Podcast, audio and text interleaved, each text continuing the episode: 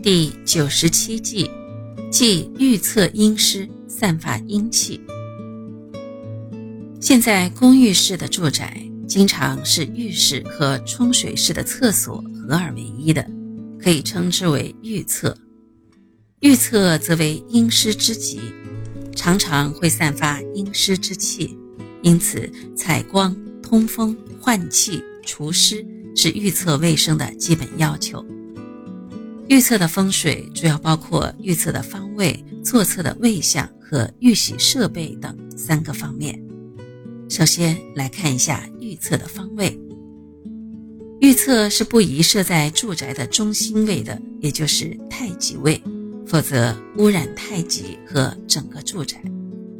预测也不宜设在见到宅门的地方，否则阴阳相冲，也不雅观。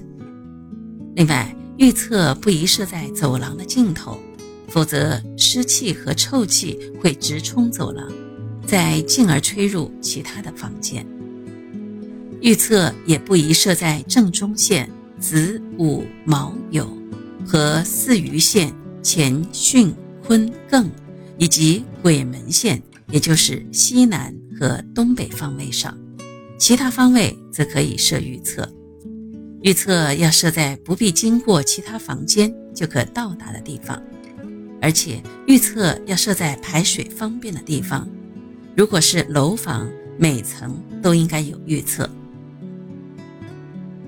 另外，坐厕的位向是人蹲下去大小便的朝向，以和预测的门窗垂直为宜，否则不够雅观，也不够私密。最后，我们再来看一下浴室的设备。不论是洗热水还是洗冷水，都以淋浴为好。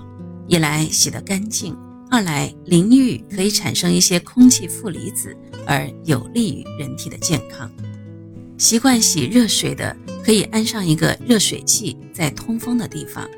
石油气或煤气热水器最好安在浴厕外，比较安全。习惯洗冷水的也要坚持下去，这种血管体操有利于增强体质，预防感冒。想长命百岁的人也可以学习马颖初教授的热水冷水洗澡法，也就是先洗热水后洗冷水。通过这种剧烈的心脏血管体操，增强体质，延年益寿。马老通过这一法宝，跨进了百岁老人的行列。有兴趣的不妨一试。